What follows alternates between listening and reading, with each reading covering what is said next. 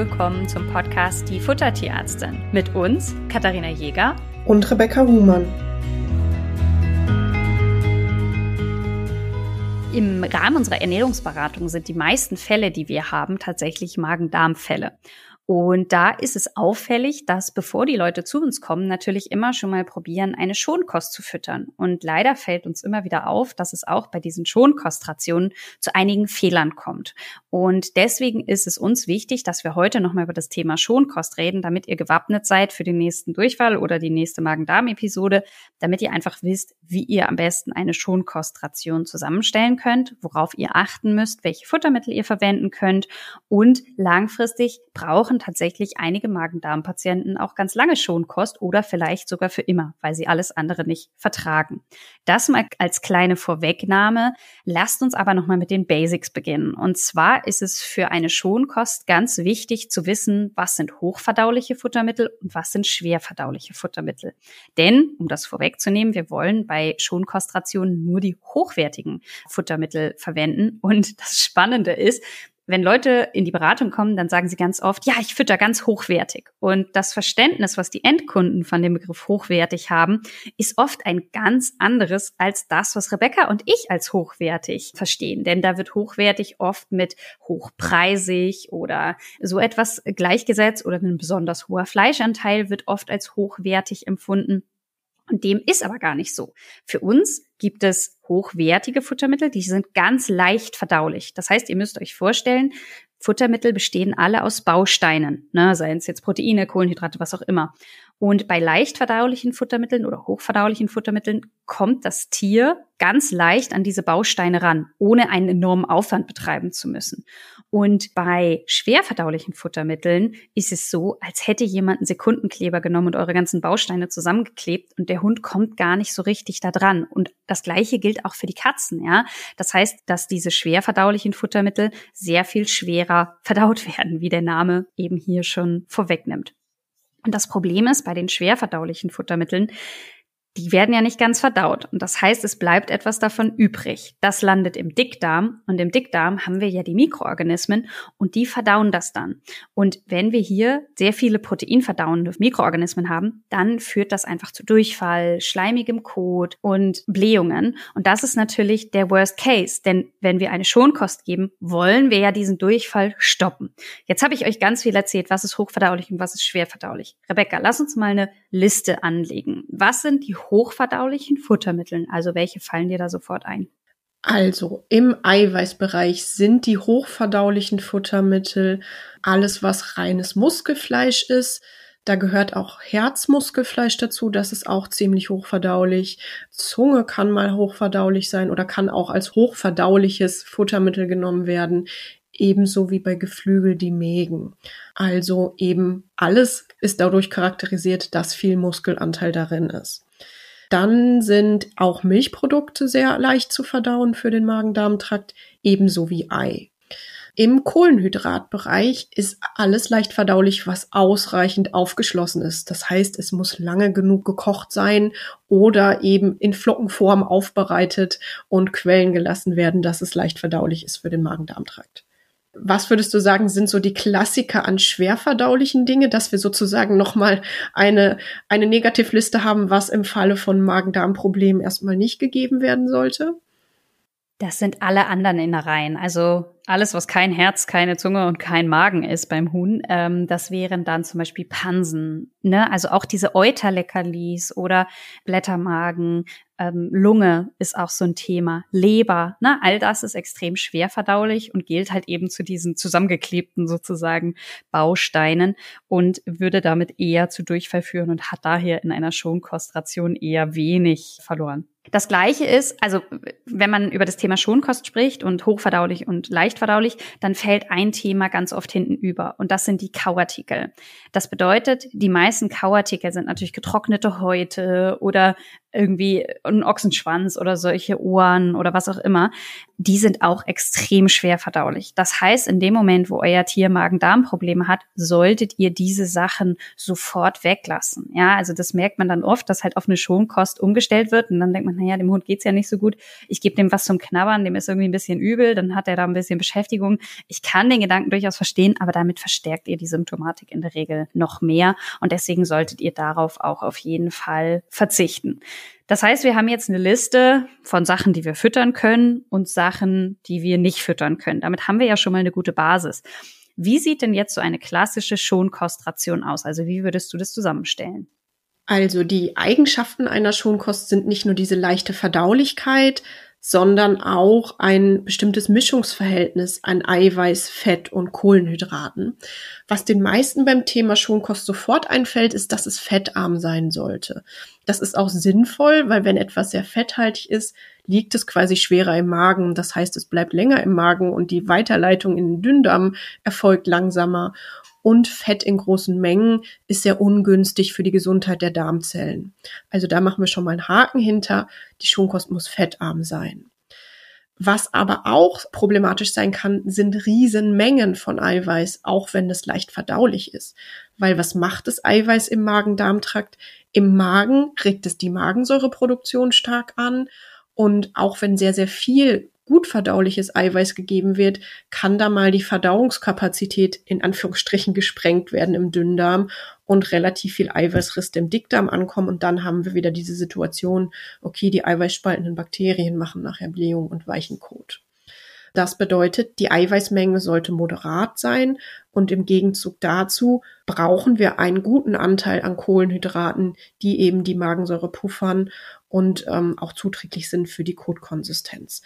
Das heißt, wenn wir so ein Magen-Darm-Schonkost-Rezept uns anschauen oder stellen möchten, möchten wir mindestens 50 Prozent Kohlenhydrate zu 50 Prozent magerem Fleisch oder magerer anderer Eiweißquelle mischen oder sogar tendenziell noch ein bisschen mehr Kohlenhydrat. Da vertut man sich tatsächlich auch manchmal mit den Mengen.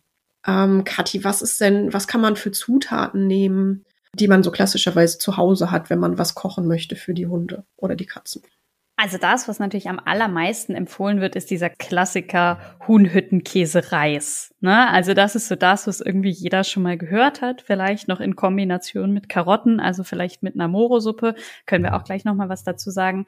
Das bedeutet, dass ich halt einfach ein Huhn, ne? also Huhn ist halt einfach super mageres Fleisch, das heißt, das ist deswegen gut in der Schonkost integrierbar, ne? im Vergleich zu einem Hackfleisch. Hackfleisch ist auch Muskelfleisch, aber das ist genau das, was du angesprochen hast, da ist der Fettgehalt so hoch, damit würdet ihr keine Schonkostration hinbekommen. Und jetzt ist es natürlich so, dass wenn ihr Fleisch kauft, Huhn und Pute das in der Regel magerste Fleisch ist. Das heißt, dadurch wird es total gerne hergenommen. Hüttenkäse oder Milchprodukte, also man kann auch einen Magerquark nehmen, ähm, auch der ist extrem gut verdaulich und den hat ja vielleicht jeder mal in seinem Kühlschrank und dann kann man das eben mit Reis oder Kartoffeln durchaus kombinieren. Ich gebe zum Teil, was ich oft daheim habe, ist Quark und dann habe ich noch Reiswaffeln daheim. Das heißt, ich gebe teilweise, wenn meine Hunde haben, Durchfall haben, einfach äh, Quark und ein bisschen Reiswaffel, ja. Also, und du hast es eben gesagt, das Verhältnis sollte eben 50-50 oder sogar zwei Drittel Kohlenhydrate ein Drittel nur die ähm, Proteinquellen. Und damit ist jetzt tatsächlich die Proteinquellen insgesamt gemeint. Also Hüttenkäse, Quark und Huhn sollten gemeinsam in der gleichen Menge enthalten sein wie Reis oder eben Reis noch mehr als Hüttenkäse und Huhn zusammen. Manche machen dann ein Teil Reis, ein Teil Milchprodukte und ein Teil Fleisch. Und damit hättet ihr dann zwei Drittel Protein und nur ein Drittel Kohlenhydrat. Das wäre wieder nicht so ganz optimal. Ne? Also das wäre so von der Verteilung. Also zumindest eben beim Hund. Bei den Katzen kriegt ihr meistens nicht so viele Kohlenhydrate rein. Da könnt ihr ein mageres Fleisch abkochen und ein bisschen Reis unterjubeln oder Reisflocken, wenn die Katze es mitmacht. Genau. Aber eben bei den Hunden definitiv deutlich, deutlich mehr Kohlenhydrat als oft vermutet wird. Und wenn wir schon bei deutlich mehr sind, was mir tatsächlich oft auffällt, ist, dass es super schwierig ist für euch als Tierbesitzende einzuschätzen, welche Mengen ihr benötigt.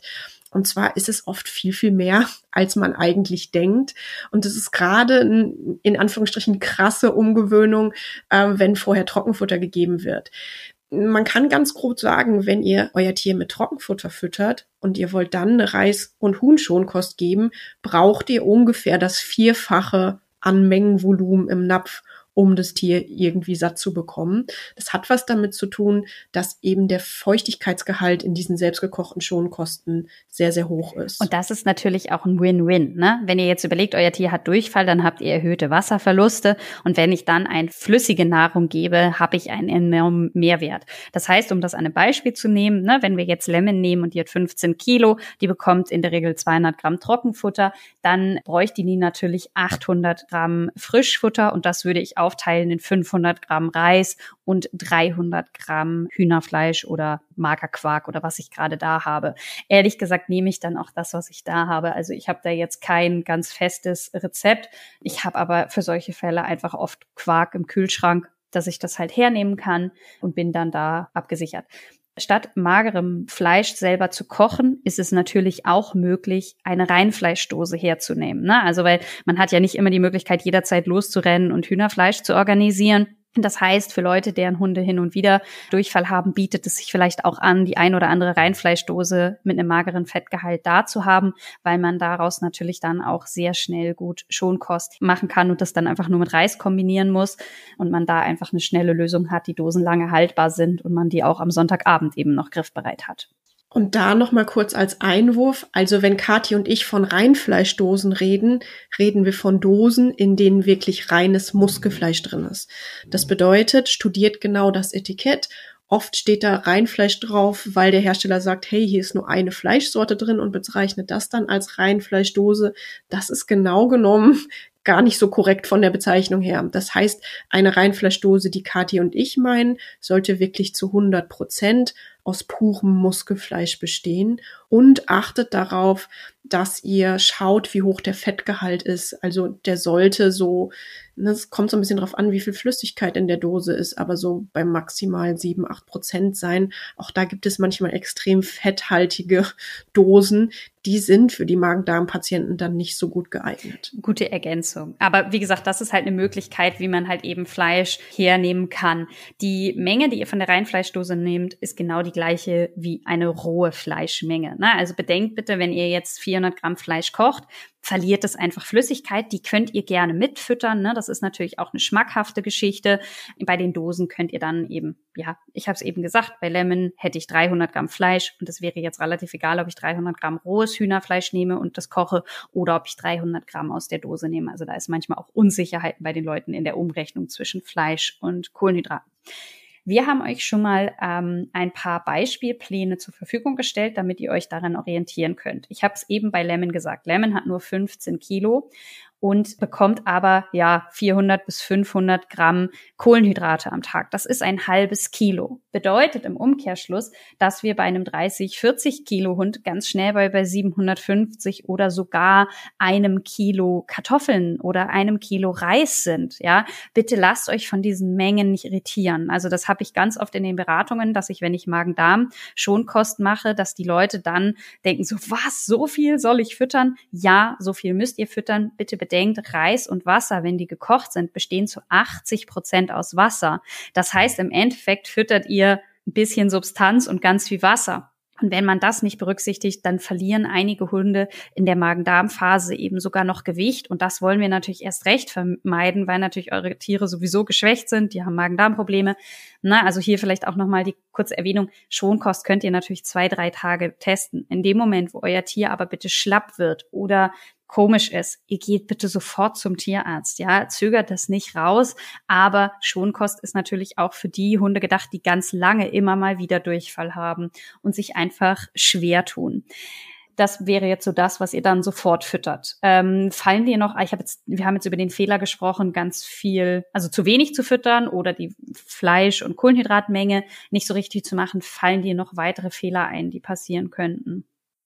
Ganz typisch ist es tatsächlich, die Kohlenhydrate nicht lange genug zu kochen. Also die, eigentlich heißt es ja auch Reisschleim mit Hühnchen zum Thema Schonkost. Das bedeutet, ihr müsst die Kohlenhydrate ruhig richtig matschig kochen. Und zwar mindestens zehn Minuten länger als für den menschlichen Verzehr. Dadurch werden die besser aufgeschlossen und leichter verdaulich für den Magen-Darm-Trakt. Ihr könnt euch vorstellen, das hängt so ein bisschen damit zusammen, Überlegt mal, wie die, ähm, die Hunde und die Katzen fressen. Die kauen nämlich gar nicht. Und denen fehlt im Maul dieser Schritt der Stärkeverdauung. Und deswegen müssen die Kohlenhydrate, die in das Tierfutter gelangen, gut aufgeschlossen sein, damit die gut verdaut werden können. Was fällt dir noch mit ein auf der Fehlerliste, sozusagen, auf den No-Gos zum Thema Schonkost? Wir haben jetzt eben gesagt, ihr könnt Huhn, Hüttenkäse, Reis und Karotten nehmen. Das ist der ganz Klassiker. Jetzt stellen wir uns aber mal vor, wir würden das Ganze bei Thaler machen. Was würde dann passieren? Also Thaler ist, wer vielleicht uns aufmerksam zugehört hat, der weiß ganz genau, was passiert, wenn Thaler Hühnchenfleisch bekommt. Zum einen bekommt die noch mehr Durchfall und zum anderen bekommt sie knallrote Ohren. Ja, das heißt, Thaler ist gegen Huhn allergisch. Und das heißt, ein Fehler ist es, dass Leute, die einen Allergikerhund haben, auf einmal eine Proteinquelle nehmen, weil sie sagen, naja, die ist ja leicht verdaulich. Das heißt, wenn ihr wisst, euer Hund ist Allergiker und der bekommt immer Pferd, dann dürft ihr in der Schonkostzeit nicht plötzlich irgendeine andere Proteinquelle nehmen. Das Risiko ist einfach viel zu hoch, ja. Genau, also bei den Allergikern nicht die Eiweißquelle wechseln.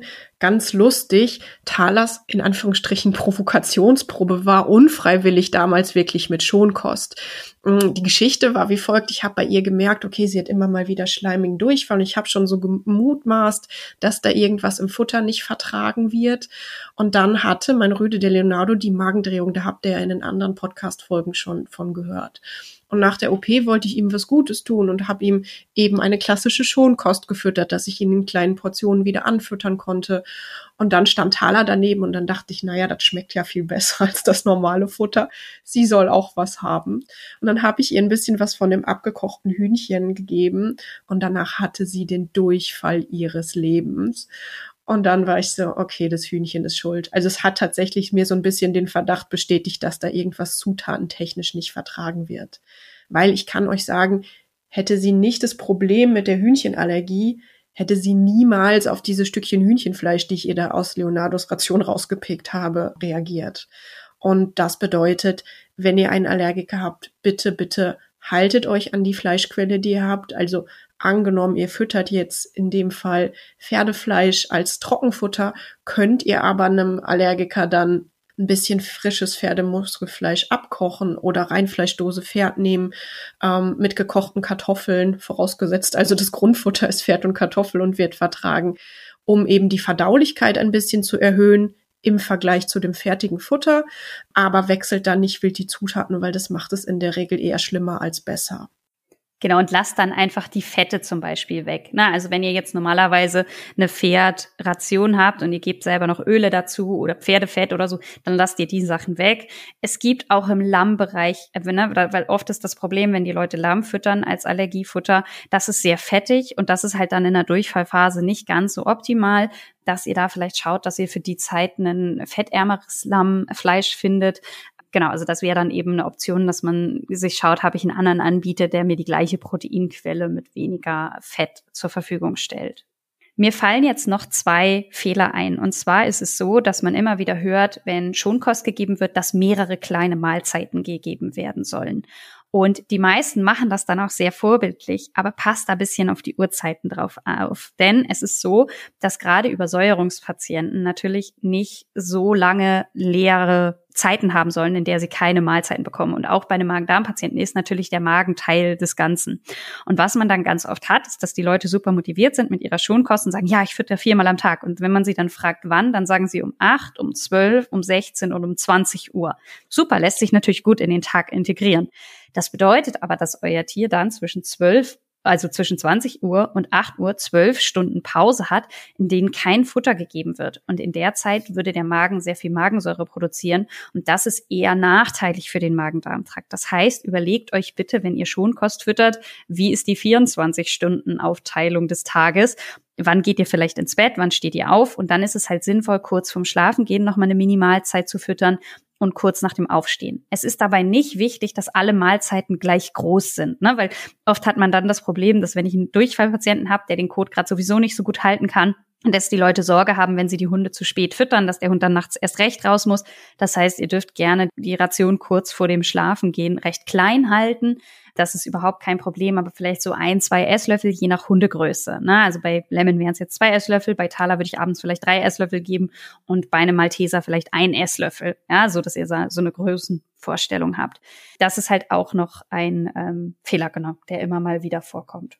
Und das leitet quasi auch schon zu dem nächsten klassischen Fehlerpunkt auf, fasten lassen. Lass die Tiere mit den Magen-Darm-Problemen nicht ewig lange fasten. Maximal so ein paar Stunden Ruhe reinbringen und dann füttert wieder an. Nicht in Riesenmengen, sondern wirklich löffelweise. Aber wenn euren Hunden wirklich äh, übel ist und die Magensäure in Anführungsstrichen hochkocht, dann ist es deutlich angenehmer, wenn sie ein bisschen Futter im Magen haben. Und auch für den Darm weiß man, dass eine Nahrungszufuhr zuträglich ist, um die Darmzellen intakt zu halten. Einzige Ausnahme ist ein fieser akuter Pankreatitis-Schub. Das besprecht dann auf jeden Fall mit der Haustierarztpraxis.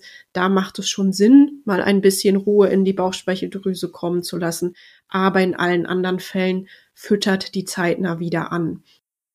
Ein weiterer Fehler ist, dass wenn die Leute Schonkost füttern, sie happy sind, dass der Hund das endlich verträgt, die Katze hat endlich keinen Durchfall mehr, super. Und dann füttern die Leute diese Schonkost sehr lange. Also mehrere Wochen, vielleicht sogar ein paar Monate. Bitte bedenkt, bei all den Tipps, den wir euch hier für die Schonkost geben, die sind für den Akutfall gedacht. Das bedeutet, dass wenn man die langfristig füttert, ein Tier nicht ausreichend mit allen Sachen versorgt ist, die das braucht. Das bedeutet, wenn ich diese Ration länger füttern möchte, dann muss ich sie mit Ölen, ne, das sind die Fettsäuren, die eure Tiere nicht selber bilden können drin, und ich muss das Ganze mit Mineralfutter ergänzen. Wenn das gemacht ist, dann könnt ihr das auch ein Leben lang geben. Ja, also eine Ration aus nur Hühnerfleisch, Reis, optional Karotten, zwei Ölen und Mineralfutter reichen aus, um euer Tier mit allem zu versorgen. Aber bitte denkt dran, dass einfach, wenn gerade kein Mineralfutter drin ist, dass man das nicht zu lange macht. Also vielleicht habt ihr einen Richtwert von zwei Wochen und danach sollte man eben vielleicht zu uns in die Ernährungsberatung kommen und sagen, okay, ich habe jetzt hier eine Schonkost, das ist eine super Basis, damit können wir arbeiten und ich komme damit gut klar. Aber jetzt müssen wir eben dafür sorgen, dass alles enthalten ist. Ein weiterer Punkt ist, dass viele Leute, die sagen, okay, mein Hund hat immer wieder Durchfall, einfach die Proteinquelle wechseln. Ne? Also du hast es eben gesagt, naja, Thaler war ja gegen das Huhn allergisch und was hat bei Thaler das ausgelöst? Naja, es kam ganz viel Durchfall raus. Das heißt, bei vielen ist der Impuls, wenn ihr Tier Durchfall hat, zu sagen, eine Schonkost sei, wenn sie einfach die Proteinquelle wechseln. Wenn ihr jetzt aber einfach nur die Proteinquelle wechselt und gleichzeitig aber trotzdem weiter ein sehr hohes Fleischanteil habt und einen sehr kleinen Kohlenhydratanteil, sehr viele Innereien mit drin habt, dann könnt ihr die Proteinquelle so viel wechseln, wie ihr wollt. Das wird nicht funktionieren. Also Schonkost bedeutet nicht Allergieverdacht, oh, wir wechseln mal die Proteinquelle.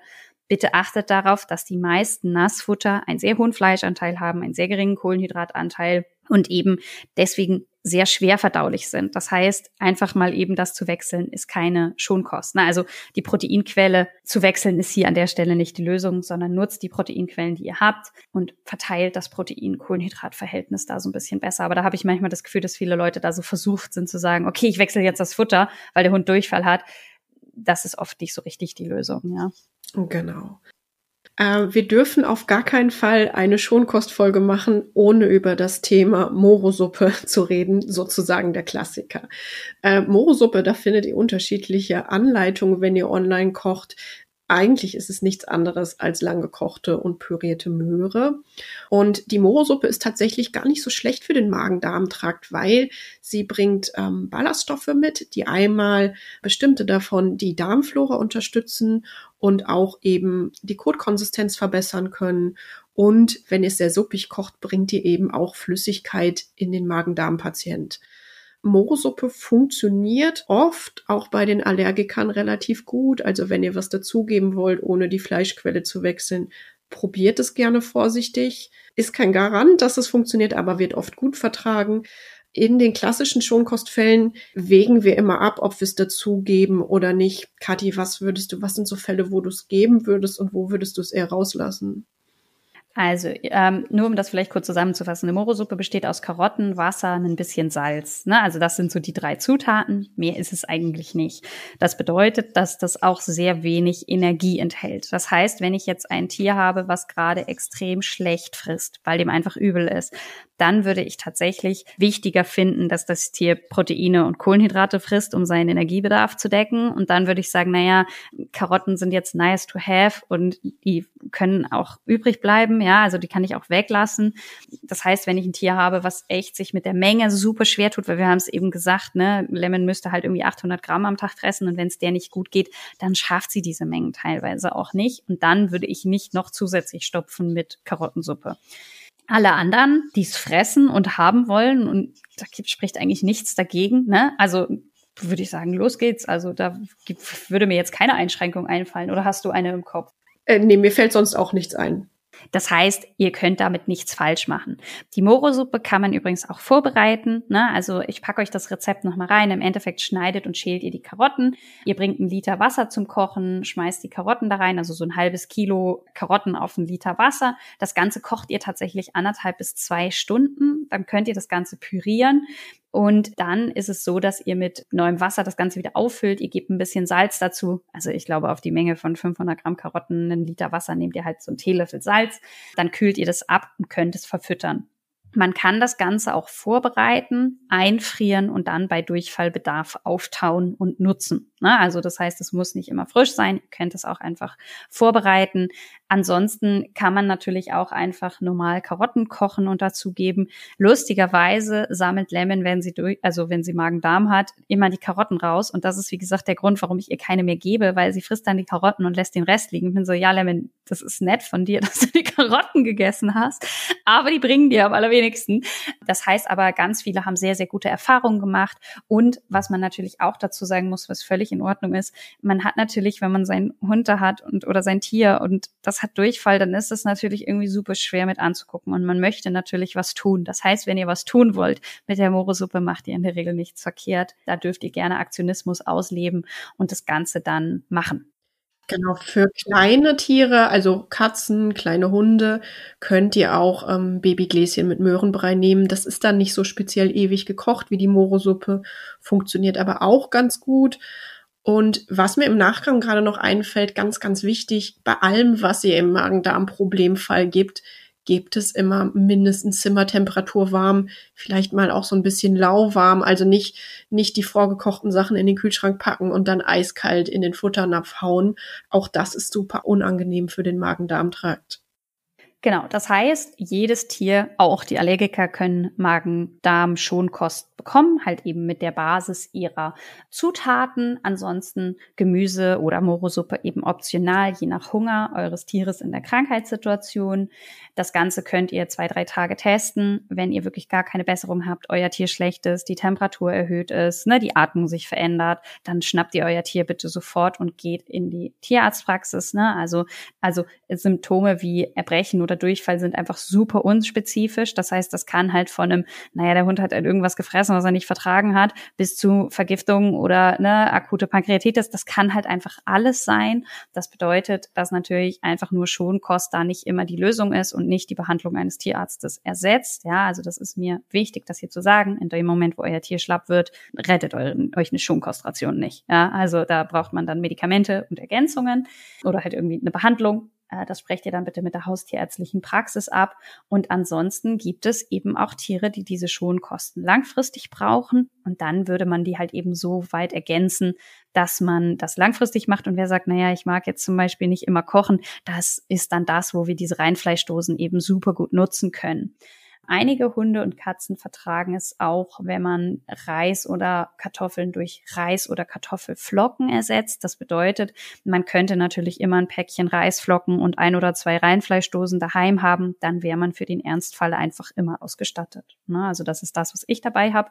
Und eine weitere Ergänzung, Eine Schonkostration kann selbstverständlich auch mit Flohsamenschalen und oder Zellulose ergänzt werden. Zellulose ist natürlich einfach eine geschmacks- und geruchsneutrale Substanz, die das Wasser bindet und damit einfach auch die Kotkonsistenz fester werden lässt. Das heißt, bei mir kommt in die Schonkostration die Zellulose immer mit dazu. Gibst du das auch standardmäßig oder also hast du welche da, die du dann immer in den Momenten gibst oder äh, nee, tatsächlich, bis jetzt kam Thaler auch immer so zurecht mit, mit Reis und Möhre, ohne Huhn. Okay, weil also ich mache halt immer das die Zellulose direkt mit rein und da ist es ja auch so, dass wir bei einigen Patienten, die wir betreuen, die Zellulose dauerhaft in der Ration haben und bei anderen gebe ich immer gerne den Tipp, habt die Packung da stehen und in dem Moment, wo der Code weich wird, könnt ihr es dazu nehmen. Genau, ist sicherlich nicht verkehrt, das da zu haben. Von der Idee her geht das ja so in die Richtung, ihr kennt bestimmt diese Durchfalltabletten, die ihr schon mal in der Haustierarztpraxis gegeben habt. Da ist auch nichts anderes drin als Faserstoffe, die das Wasser in dem Kot binden und eben mit der Zellulose hättet ihr immer was daheim, um das gut zu nutzen.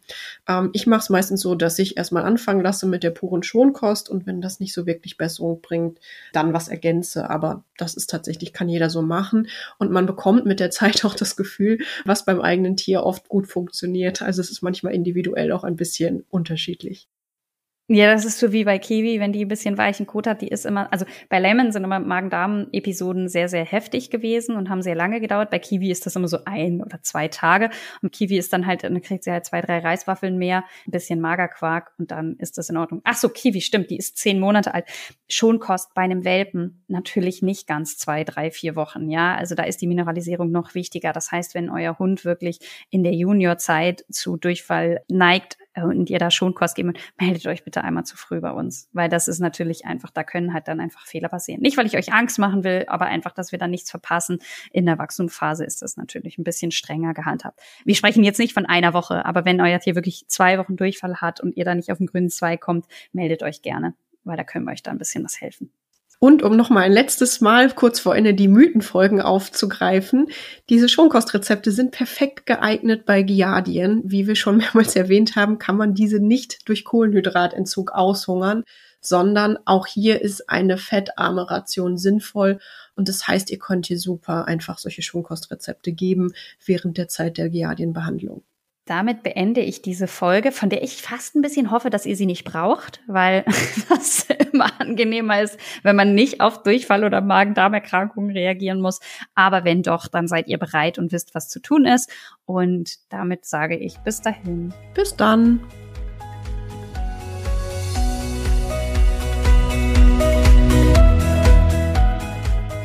Ihr wünscht euch noch mehr Fakten zum Thema Ernährung für Hund und Katze? Schaut doch gerne bei Instagram bei uns vorbei, die Futtertierärztin.